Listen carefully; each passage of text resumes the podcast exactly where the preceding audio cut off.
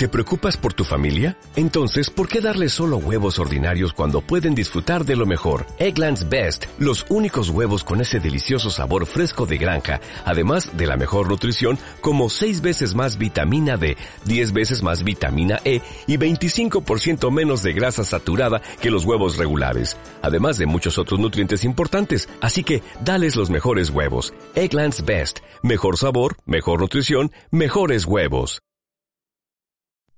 Algunas cosas dependen de nosotros o están bajo nuestro control directo, mientras que otras no.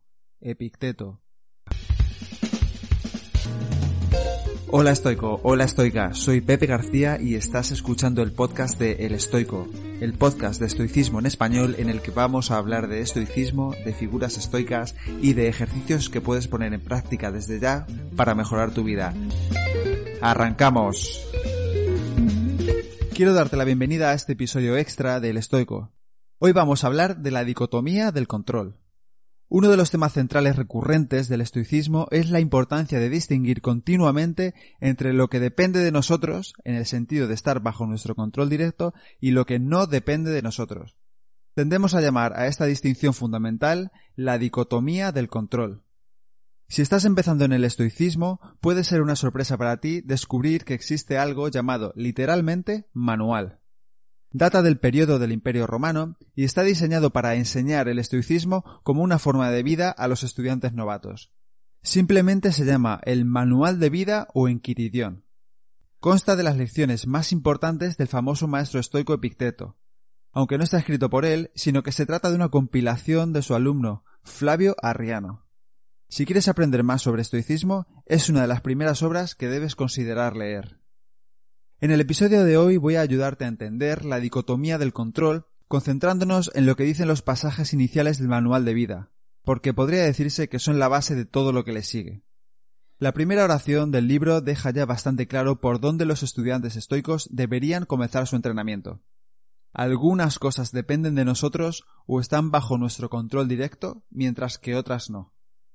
En la oración que sigue a la que acabamos de escuchar, Epicteto explica que lo que los estoicos quieren decir cuando se refieren a lo que depende de nosotros es lo completamente voluntario y que se encuentra dentro de nuestra esfera de control. En una palabra, como él lo expresa, nuestras acciones. Como acciones no solo podemos entender nuestro comportamiento externo, sino también ciertos actos mentales, como juzgar voluntariamente si algo es bueno o malo, o si es deseable o indeseable. Todo lo demás solo está bajo nuestro control de forma indirecta como consecuencia de nuestras acciones, lo que significa que otros factores siempre pueden intervenir para frustrar nuestras intenciones. Esas cosas, que no son nuestras acciones, se denominan como cosas externas o indiferentes, concepto muy importante en el estoicismo. Por ejemplo, según Epicteto, el dolor y el placer también son indiferentes, en el sentido de que son cosas que nos suceden en lugar de cosas que hacemos, si lo piensas, no podemos tener control sobre el dolor ni sobre el placer. Por eso, para los estoicos, cuando nuestras acciones voluntarias son buenas, se llama virtud, y cuando son malas, se llama vicio. Por lo tanto, lo principal que depende de nosotros es elegir actuar con virtud en lugar de actuar con vicio. De hecho, los estoicos definieron el objetivo fundamental de la vida como vivir de acuerdo con la virtud, es decir, elegir actuar siempre con virtud en lugar de vicio. Epicteto continúa diciendo que la causa de la mayoría del sufrimiento emocional es poner demasiado valor en estas cosas externas, en cosas que están más allá de nuestro control directo. El apegarse demasiado al externo nos convierte en todos los esclavos de nuestras pasiones. Definitivamente es algo en lo que vale la pena pensar, ¿no? Los estoicos aconsejaron repetidamente a sus estudiantes que noten e incluso que escriban cuando están experimentando emociones o deseos poco saludables, sentimientos que a la vez quieren cambiar. Cuando esto pase, debemos hacer una pausa por un momento y tratar de comprender muy claramente qué aspectos de la situación están completamente dentro de nuestra esfera de control. Vamos a ver una serie de ejercicios prácticos que sirven para entender mejor la dicotomía del control y para entrenarnos en mejorar nuestras habilidades. Número 1. Meditar. Te preguntarás qué tiene que ver la meditación con la dicotomía del control. Para mí todo, porque meditando estás entrenando a tu cerebro a darse cuenta de cuándo has dejado de prestar atención a la respiración para volver a enfocarte en ella. Es decir, La meditación te entrena en darte cuenta. La victoria no está en estar siempre en un estado de concentración, sino darnos cuenta de cuándo hemos dejado de hacerlo. Por eso, darse cuenta es un punto clave para identificar si algo depende de nosotros o si no. Y no hay mejor herramienta de entrenamiento que la meditación. 2. Analiza tus pensamientos y acciones en cada situación. En cualquier situación cotidiana, analiza qué piensas y cómo te sientes, especialmente si te sientes mal. Fíjate en qué depende de ti y qué no en esa situación en concreto. Incluso puedes apuntarlo en un papel y anotar la reacción que has tenido y cuál vas a elegir tener la próxima vez que te ocurra. 3. Hacer una lista de posibles escenarios. Piensa en todos los aspectos de tu vida. Amistad, pareja, familia, trabajo, deportes, finanzas, etc. Para cada uno de los aspectos de tu vida que te interese mejorar, haz una lista de qué cosas dependen de ti y cuáles no. Esto entrenará tu cerebro una vez más a darse cuenta de ello cuando uno de esos escenarios ocurran en tu vida para que actúes en consecuencia. Por ejemplo, imagina que tienes que tener una conversación incómoda con una amiga tuya. ¿Qué depende de ti en este caso?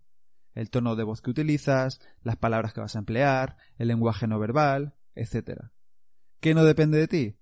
¿Cómo se lo vaya a tomar y qué decisión va a tomar al respecto? 4. Reflexionar para mejorar. No te preocupes si no lo haces todo bien a la primera. Ni siquiera Marco Aurelio lo hacía. Sus meditaciones, de hecho, reflejan que a diario se recordaba ser mejor persona, mejor líder y mejor ciudadano. Te recomiendo llevar un diario para que escribas qué has hecho bien, qué has hecho mal y en qué podrías mejorar.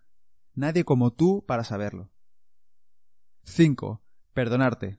Relacionado con el punto anterior, no te trates mal si no consigues aplicar la dicotomía del control perfectamente aprecia el esfuerzo que estás haciendo, sé exigente, pero date tiempo. Una vez más, cito a Marco Aurelio. No te disgustes, ni desfallezcas, ni te impacientes si no te resulta siempre factible actuar de acuerdo con rectos principios.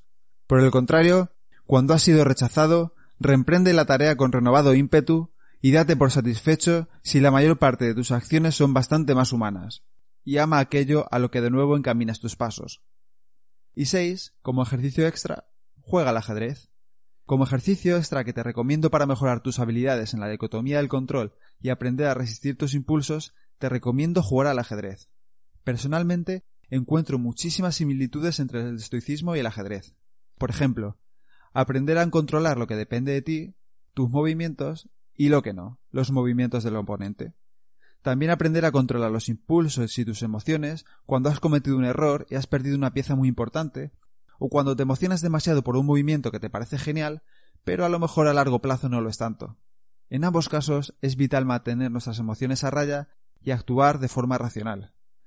Si quieres jugar conmigo al ajedrez, escríbeme por privado en cualquiera de mis redes sociales y yo encantado.